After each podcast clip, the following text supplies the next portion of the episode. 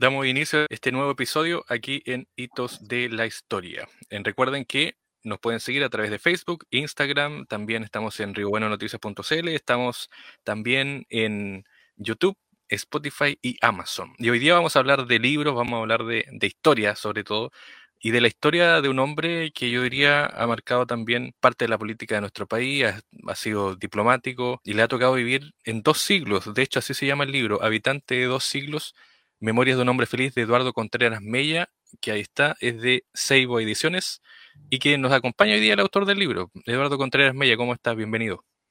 Muchas gracias, mucho gusto, es un agrado estar contigo y con ustedes. Eduardo Contreras, bueno, eh, tu parte del libro, de hecho, eh, eh, hablando de, de, tu vida, de tu nacimiento, ¿cómo fue? ¿Dónde naciste? y ¿Cómo fue tu infancia, de hecho? Mira, yo creo que fue una infancia que tiene algunas características especiales porque, aunque nací en la ciudad de Chillán, la mayor parte de mi infancia transcurrió en un pequeño pueblo cercano que se llama Pinto. ¿Y qué tenía de especial el pueblo para un niño pequeño, 3, 4, 5 años?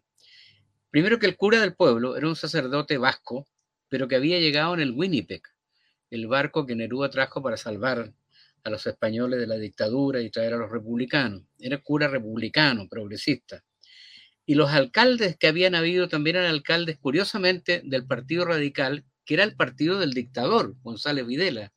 Pero estos eran radicales buenos y se hicieron muy amigos, el primer alcalde y el segundo alcalde del cura vasco, y estos eran mis abuelos. Entonces yo de niño, cuatro o cinco años, iba y compartía con ellos en una comida deliciosa, una comida vasca que hacía el cura, y en las noches se metían sus vasitos de trago, conversaban, y escuché por primera vez hablar la palabra Winnipeg, escuché hablar de los comunistas, de los perseguidos, de la dictadura. Es decir, mi infancia quedó muy marcada por ese periodo que duró dos o tres años, y, inolvidable. Y bueno, y luego vendría la época del liceo, donde fui elegido presidente del centro de alumnos, después de la Federación de Estudiantes de Ñuble, después una vida política activa, regidor, alcalde, diputado, etc. Bueno, eso significó mezclarme con mucha gente, conocer muchas personas, personajes importantes, los menciono en el libro, ya desde joven haber conocido, por ejemplo, a Nicolás Guillén, a Graham Greene, o sea, son eh, novedades de la vida. Y luego la vida me dio sorpresa como ser abogado de Silvio Rodríguez, por ejemplo, que jamás te lo ibas a imaginar que por una casualidad termina siendo abogado de Silvio y amigo con Silvio, conocer a Fidel Castro en Cuba en el exilio.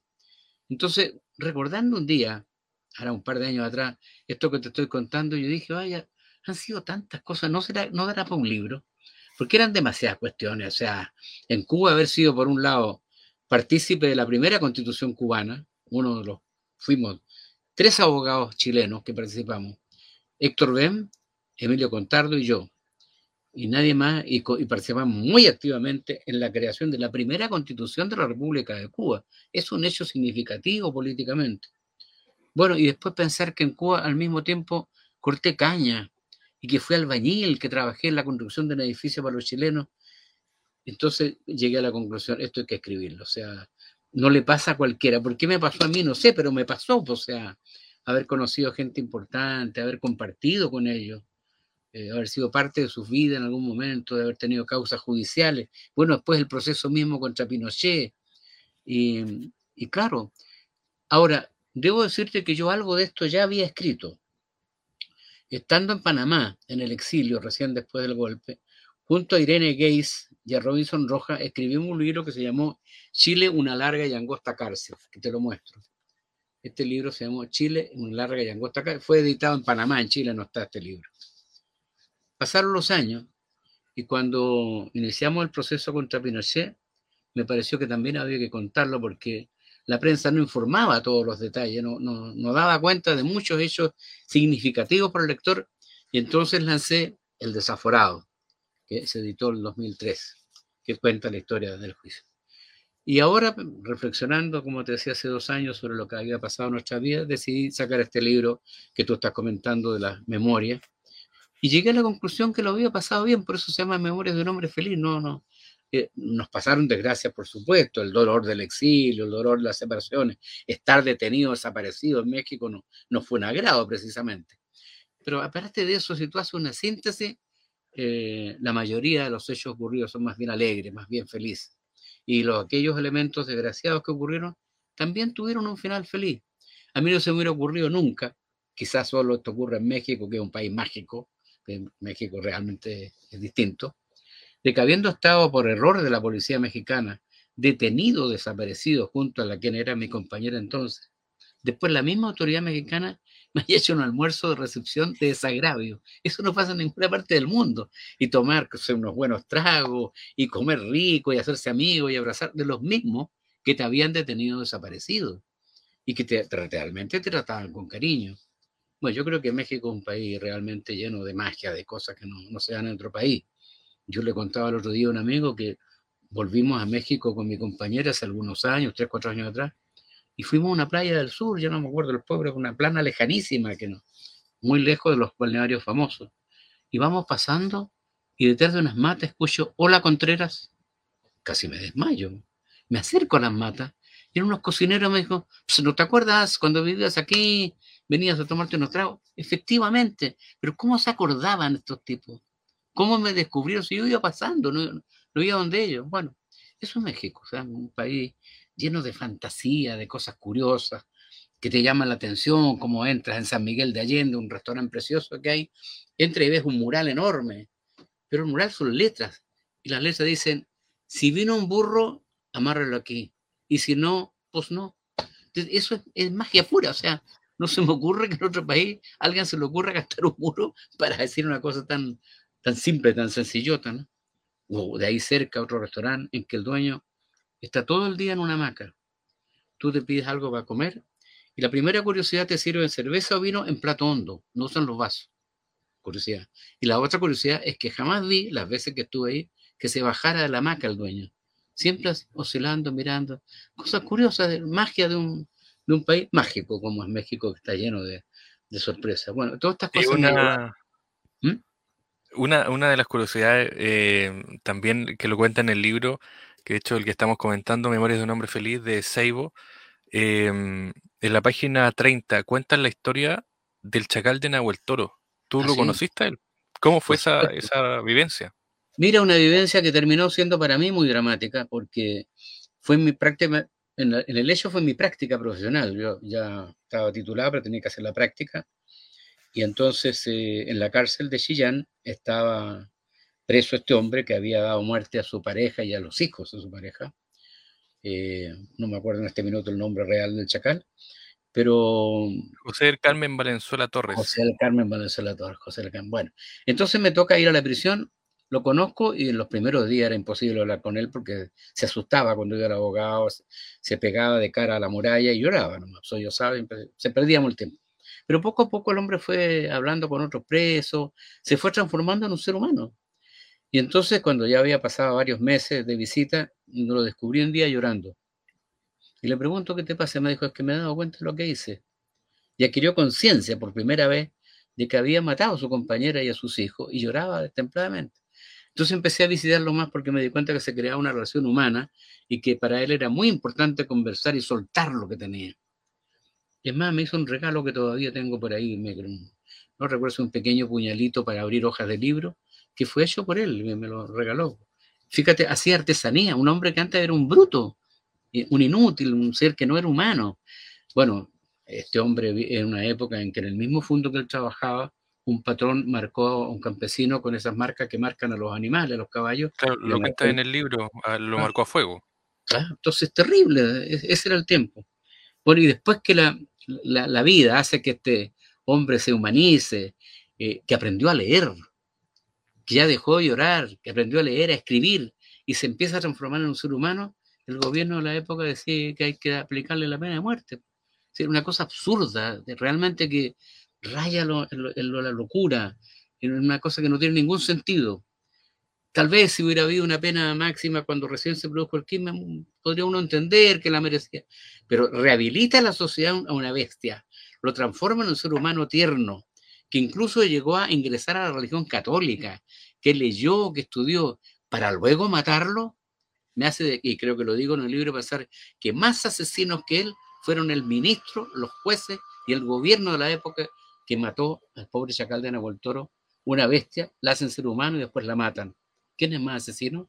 Yo creo que el fiscal de la época, y doy su nombre ahí, no me acuerdo cómo se llamaba, pero todos los que participaron para dar esta sensación de fuerza en el fusilamiento del Chacal creo que son peores asesinos que el Chacal. Hay una historia también, de hecho el libro, no sé si se puede ver ahí, bueno, no se ve nítidamente, pero el libro tiene una foto muy interesante que es eh, a Salvador Allende, aparece ahí, aparece tú también sentado, aparece el alcalde de la época ahí en, el, en, ese año, y aparece un mural atrás. ¿Nos puedes contar quién hizo el mural y qué pasó con ese mural? Mira, eh, por esa época yo conocí a un gran amigo que era Julio Escames, un gran pintor chileno de fama mundial. Tiene murales en muchos lugares del mundo.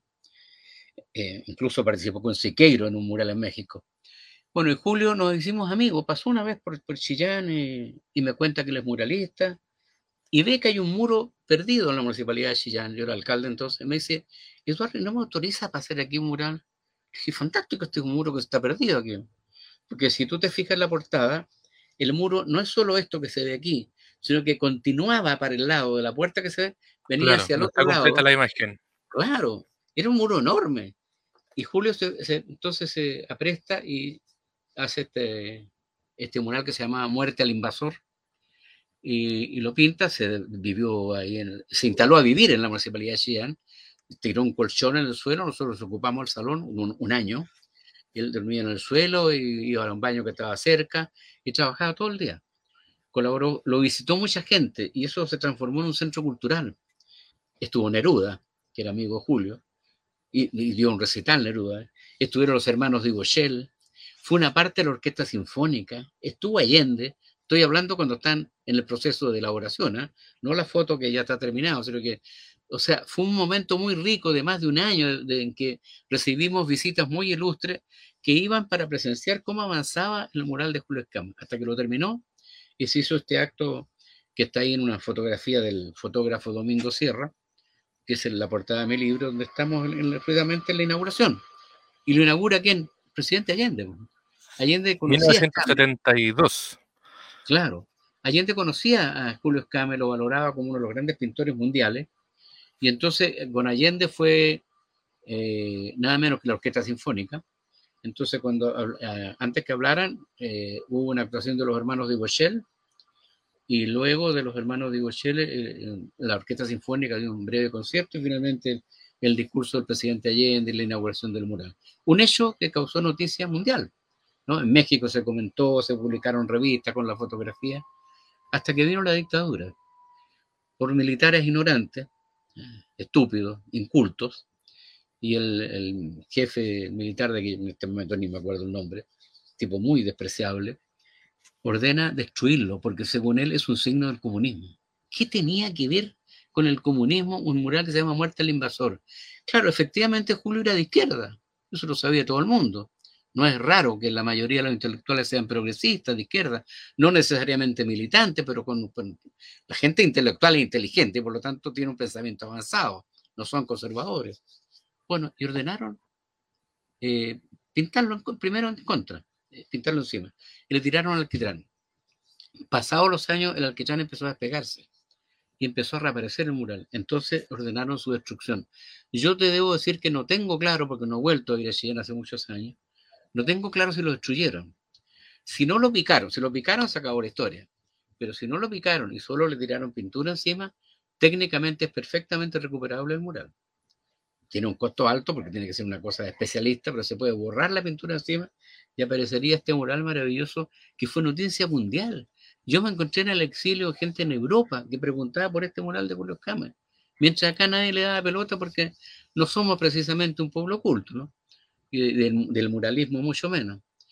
Bueno, cuando vino el golpe y salimos al exilio, yo estaba allá en La Habana y recibí un telegrama de Julio Escame desde Costa Rica, que te lo cuento porque me emocionó. El telegrama simplemente decía, Eduardo, volveremos venceremos, pintaremos un mural mil veces más hermoso. Julio Escama. ¿Para qué te cuento? Se me cayeron las lágrimas, estaba en la isla y me, emocionó mucho que este, este hombre tuviera esa fuerza, no obstante saber que le habían destruido algo que le costó tanto ser, tanto tiempo trabajando, tuviera la fuerza para decirme que tranquilo, volveremos, venceremos y pintaremos un mural. Debo decirte que se acabó la dictadura, volvimos a Chile y Julio fue a Chillán El alcalde de la época era un hombre ya de derecha. No dio el pase para un mural. Pero le pidió a Julio que le pintara algo. Y Julio pintó un pequeño cuadro bonito que está en la municipalidad de Chillán, no en, el salón grande, pero si tú subes hacia el salón, en un muro hay un cuadro bonito de Julio Escame. Algo es algo, y para haber sido un alcalde de derecha, hay que aceptar que algo hizo. Si bien es cierto, ya no está Julio y ya será imposible recomponer un mural de la belleza y de la importancia internacional que tuvo este mural bellísimo de Julio. Hay otra historia que de hecho aparece en la misma fotografía, o sea, no, es la, historia en sí, sino que son los protagonistas de la historia. Háblanos de Ricardo Lago Reyes. ¿Qué pasó con él finalmente? Fue alcalde de Chillán. Mira, fue terrible, porque Ricardo Lago era un hombre que no era un combatiente revolucionario, no era un empresario. Tenía una flota de camiones, era, había sido ingeniero comercial, tenía cultura, preparación. Y Ricardo fue elegido alcalde de Chillán. Está también en la foto, sí, está al lado del presidente Allende. Sí, aparece en el en la foto. de él. Exacto. Bueno, y Ricardo era un hombre tan estimado por su condición de socialista y de que no aparecía como un, como un eh, ultraizquierdista ni mucho menos, eh, el hecho de fuera empresario, en fin, que producido el golpe, por casualidad que me salvó la vida, yo el día anterior había viajado a Chillán, yo era entonces ya diputado, y el golpe me sorprende en Santiago. Y llamo a Chillán en la mañana del, del día 12, y me contesta Ricardo Lago y me dice, estoy sorprendido, me, dice, me han confirmado como alcalde. No te puedo creer, sí, me dice el comandante del regimiento, que lo conocía, no me acuerdo el nombre ahora, me ha confirmado que soy alcalde, lo cual me va a permitir ayudar a mucha gente, salvar muchas vidas. Muchas fantástico, te felicito. Perfecto, hablamos mañana, hablamos mañana. No pudimos hablar, porque, porque esa tarde, el mismo día en que lo habían confirmado, fue fusilado en el antejardín de su casa. Ricardo Lago su esposa Sonia Ojeda, que estaba embarazada de varios meses, su hijo Carlos. O sea, mataron a dos, tres personas con el, hijo, el hijo embarazado. Al año siguiente mataron a otro hijo del, alcalde Lago, Ricardo Lago Salinas. O sea, la hipocresía, la mentira de los militares traidores llegó al colmo. O sea, lo confirman de alcalde para fusilarlo la tarde en el patio de su casa. Esa es la historia de Ricardo Lago Reyes, el alcalde de Chillán, con el que no pude hablar al día siguiente porque estaba muerto. Bueno, después viene el golpe, tú eras, como decía, diputado, y te vas al, exilio. Eh, cuéntanos un poco ese recorrido, porque estuviste en, varios países. Mira, partimos en, Panamá, en donde hice amistad con periodistas como Irene Gays y Robinson Roca. Creo que te mostré la portada del libro. Ahí escribimos este Chile, una larga y angosta cárcel. Hicimos mucha amistad con intelectuales panameños, con gente muy valiosa que nos acogieron con cariño. Yo he vuelto a Panamá, algunos de ellos todavía viven y son tan cordiales y, sobre todo una organización pequeña pero interesante como es el Partido del Pueblo, una especie de Partido Comunista de Panamá, que nos brindaron toda su amistad, su apoyo, fue muy linda esa época. Bueno, ya de Panamá partimos a, a Cuba, donde vivimos varios años, tuve la ocasión de participar en el proceso de la primera constitución cubana, de trabajar en muchas cosas curiosas, siendo además abogado del Ministerio de Justicia, donde trabajamos con dos chilenos, Héctor Bem y Emilio Contardo, y donde hicimos muchas cosas y ayudamos mucho en el trabajo para darle vida a la primera constitución política. Y era muy gracioso porque en ese tiempo no, no había computación. Entonces llegaban, le pedimos, para que fuera muy democrática la constitución, le pedimos al pueblo cubano, la Junta de Vecinos, los CDR, que checaran opiniones y que, como había computación, que escribieran papelitos con sus ideas sobre tal artículo o que sugerían, de manera que desde la raíz esa constitución fuera democrática y amplia, que no fuera un borrador de un grupo de expertos, no, que tú escuchara la voz del pueblo. Lo chistoso era que, te repito, no había computación y llegaban los papelitos. Entonces nosotros nos internábamos en la terraza del ministerio, extendíamos los papelitos, decían, oye, aquí hay referencia al derecho de propiedad, ya, junta aquí. Aquí a la educación, decían, haciéndonos como especie de computadores. El problema es que de repente venía el viento. Entonces teníamos que correr sobre la terraza, agarrar los papelitos para armarlo. Bueno, así fue realmente cómo armamos el borrador de la primera constitución, que fue muy democrática, porque no la aprobamos de inmediato, sino que enviamos un texto como propuesta a los CDR, que son los comités de defensa de la revolución, una suerte de junta de vecinos. Son miles que discutieran el borrador y que hicieran aportes. de manera que lo que resultara antes de ser además votado, sometido a escrutinio, hubiera sido previamente muy revisado por el pueblo, no por expertos solamente, sino por la gente común y corriente. Y así fue como se aprobó un borrador que luego fue a, a votación y fue vencedora la propuesta por una amplísima mayoría, mecanismo que se usó también para la segunda constitución cubana que se hizo años después. Una experiencia bellísima que nos habla de democracia real, de participación y de buen entendimiento entre pueblos de América Latina. ¿Qué mm, eh, recuerdos tienes, eh, sobre todo, menciona aquí, bueno, varios, varios personajes, eh, está José Balme, está también la familia Delano, José de Roca, está Bolodia Teitelboim. ¿Qué recuerdos tienes particularmente de ellos que eran figuras o son figuras todavía muy importantes de cultura política? Mira, en verdad tuve la suerte de conocer a ellos y otros que tú no has mencionado, pero sabes que están en el libro, como Nicolás Guillén, Graham Greene y otros, eh, Shafi Kandal. Fue una experiencia hermosa conocer gente de, gran valor. Yo tengo la, mejor opinión de personas muy, muy famosas y que a veces hay opiniones distintas de ellos. Por ejemplo, te cuento el caso de Silvio Rodríguez. Silvio, el problema que tuvo en Chile fue que fue a dar un concierto en Talca y se dio cuenta que la entrada es muy cara.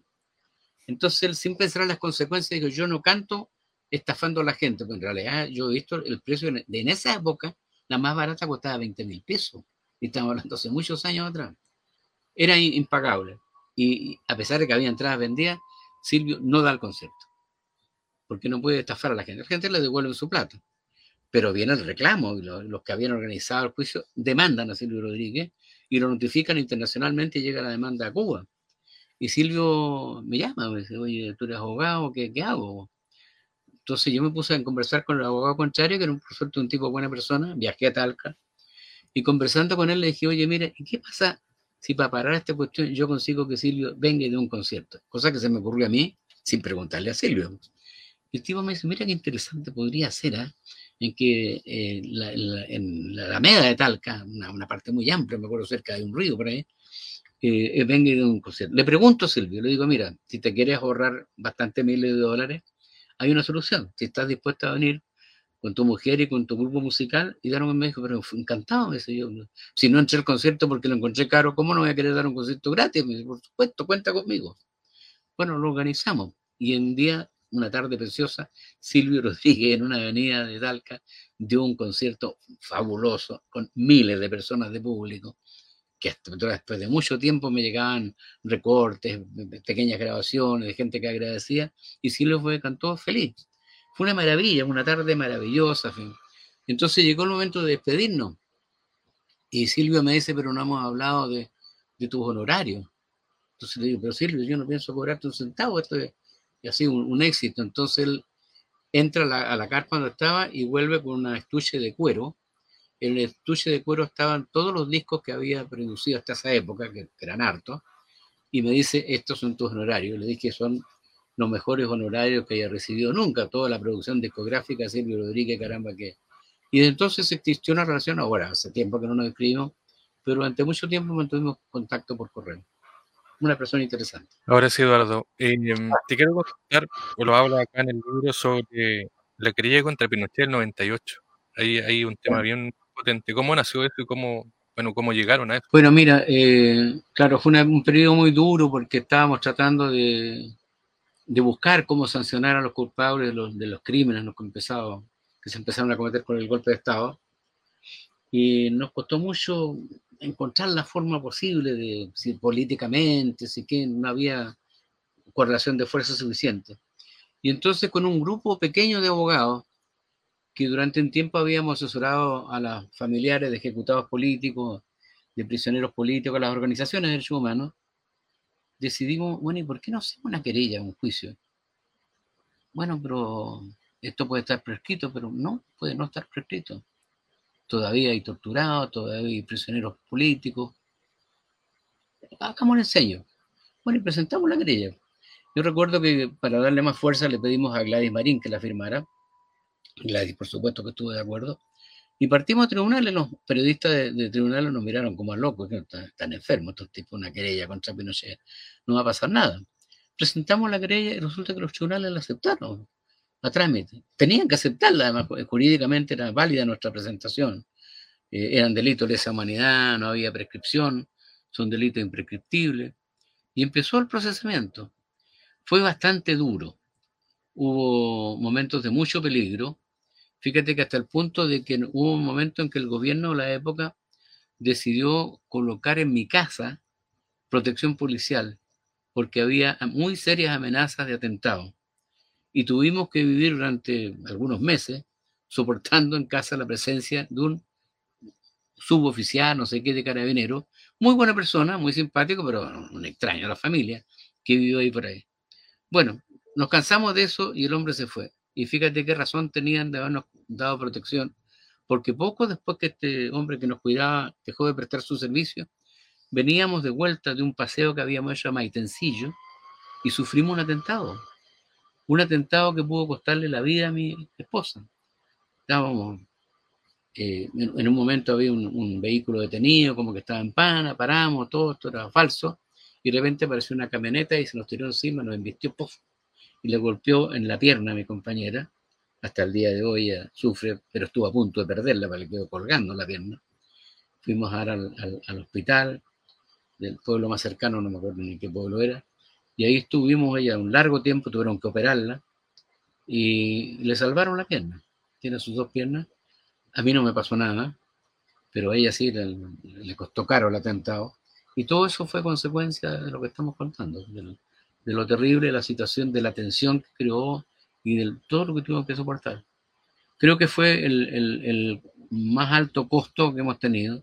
Si bien es cierto, también se compensa con un cariño de masa que tuvimos en ese momento, que me emociona cuando lo recuerdo. Por ejemplo, imagínate, yo iba por, una calle me acuerdo una vez a comprar un libro, me ocurrió muchas veces, y se me acercaba gente que no conocía, me decía, abogado, permítame tocarlo, saludarlo, lo admiramos mucho, gracias. Mi padre fue torturado o mi madre fue desaparecida y usted logró eso y cuánto me porque debo decirte que la querella fue muy exitosa. Algunos dicen, no, porque no lograste, como que no. O sea, la detención de Pinochet en Londres fue consecuencia de los exhortos de esta querella. No, no tiene otro origen que no la querella nuestra. Y por eso el tipo cae preso en Londres y vuelve a Chile efectivamente. Y muere en Chile, no en una prisión, pero muere en la condición jurídica de arrestado, de procesado. Pero además de eso, logramos procesar y meter preso a tantos que acuérdate que el país tuvo que crear una ciudadela. Creo Colina, no, me acuerdo cómo se llama. estas cosas que tuvieron que construir en, en Punta Claro, Punta Peuco, que sea Punta Peuco, con edificios para que pudieran caber tantos presos, o sea, qué satisfacción más grande que las cárceles no dieron abasto y por allá fueron a dar Krasnos Marchen con Manuel Contreras. ¿Dónde terminaron? Ahí terminaron. Entonces, ¿fue exitosa la querella? Por supuesto que sí. ¿no? Y Pinochet terminó, no, no, no, no como hubiéramos querido, eh, tras la reja, pero él muere en calidad de procesado y arrestado. Y está bajo arresto cuando muere en su casa. Y la pasó mal en Londres Tuvo que soportar la presión en Londres. Creo que fue, desde el punto de vista ético y político y humano, un hecho importante haber presentado la querella. Bueno, Armando, creo que ya hemos dado respuesta a la mayoría de tus preguntas. Creo que llega el momento de, despedirnos, si, te parece. Por último, Eduardo, te quiero consultar también, ¿qué podría decir resumiendo del libro? Eh, ¿Qué saca el limpio? ¿Cuál es como el resumen? Decir, bueno, mira, acá, acá estamos, esto es lo que fue mi vida. Mira, yo creo que el resumen de la experiencia, de algún modo, la expresa el título. Primero es cierto que he habitado en dos siglos, el 20 y el 21. Y es cierto que me siento un hombre feliz porque de los dolores que tuvimos, que no fueron pocos, salimos airosos. Logramos superar mucho sufrimiento. Haber estado detenido, desaparecido y estar vivo, no deja de ser una cosa importante y que ocurre con muy poca frecuencia en la vida, ¿no? Normalmente el detenido desaparecido se acaba. Haber estado prisionero, haber conocido personalidades importantes del mundo, famosas, que uno nunca suele llegar a conocer. Todo eso cuando... Mira, yo hace un par de años empecé en esta cosa del libro, no, no es el producto de una larga trayectoria, no. Una tarde me acuerdo me puse a pensar en lo que, estamos hablando. ¿eh?